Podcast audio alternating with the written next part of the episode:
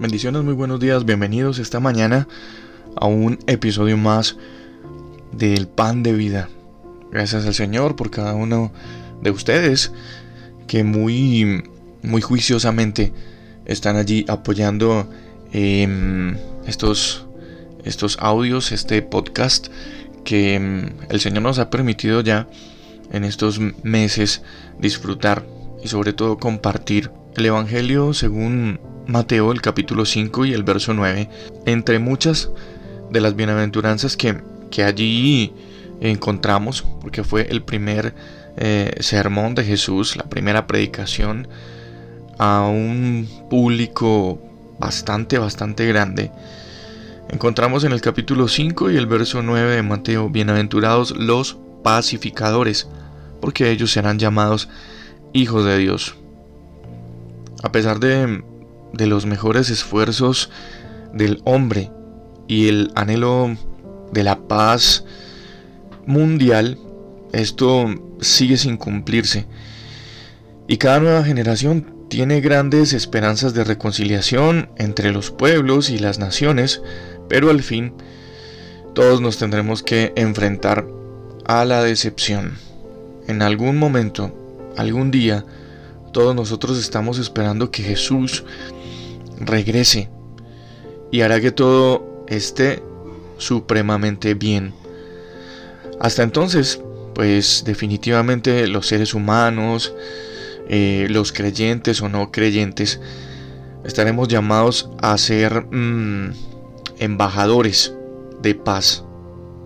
Sin embargo, convertirse en cristianos no nos convierte automáticamente en unas personas que buscan la bondad y la unidad.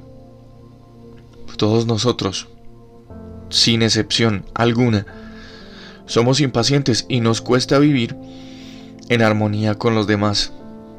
Muchas veces, en muchas ocasiones podemos tener problemas para dejar ir actitudes o hábitos que hieren a los que nos rodean. Y a veces ni siquiera queremos dejar de hacerlo pero esta mañana tengo que decirte en este pan de vida que Dios conoce nuestro verdadero carácter y Él ha provisto en el Espíritu Santo, ha provisto para nosotros em, esos momentos transformadores que nos llevan realmente a ser a semejanza de Jesús mismo. ¿Qué es lo que hace entonces el Espíritu de Dios en nuestra vida? para convertirnos en pacificadores. Pues la acción del Espíritu en nuestra vida es abrir nuestra mente para entender y aplicar la palabra de Dios en nosotros mismos. Nos da el poder de decir no a los actos de impiedad y reemplazar el pensamiento centrado en el yo, en el egoísta, con un punto de vista más centrado en la forma en la que Jesús haría las cosas. De esta manera, entonces, el Espíritu pacientemente produce su fruto en nosotros. Y ese fruto incluye amor, alegría y paz. Con su ayuda, definitivamente, podemos convertirnos en pacificadores que trabajan para lograr la reconciliación entre Dios y los demás mientras nuestro mundo sigue esperando la paz a través de las soluciones del hombre, sabemos que la única fuente de unidad duradera es Jesús. Tal vez esta mañana el Señor quiere que, que nuestros corazones se rijan por su paz y que nuestras relaciones estén marcadas por un espíritu de unidad. Y seguro que muchas personas alrededor de nosotros, al ver y al darse cuenta y al evidenciar en nosotros esa transformación, seguro se animarán, se animarán muchos a caminar por, por donde a caminar por donde nosotros estamos caminando, por ese camino de paz que es Jesús mismo. Y, y que eso está surtiendo efecto en nuestras vidas. Ya los que nos conocieron como como belicosos, como peleadores, como todo el tiempo generando ese mal ambiente en el entorno familiar, incluso en el laboral, y en todas partes donde nos ubicábamos, eh, eh, siempre estábamos tal vez generando discordias o problemas, o prácticamente como me sucedía en muchas ocasiones a mí mismo, y es que em, ya en algún momento ni mis amigos me invitaban a jugar fútbol porque siempre todo lo que giraba en torno a, a mí eran pues, solamente problemas. Y muchos hoy al ver lo que, lo que Dios ha hecho en mi vida, gracias a Él, porque pues no es por más.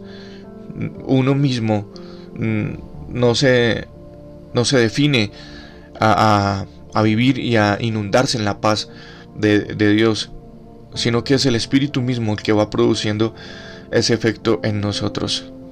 Y muchos hoy, em, con muchos de, mis amigos, ya podemos compartir mm, conversaciones mucho más edificantes y mucho más productivas en lo que Dios ha hecho con cada uno de nosotros.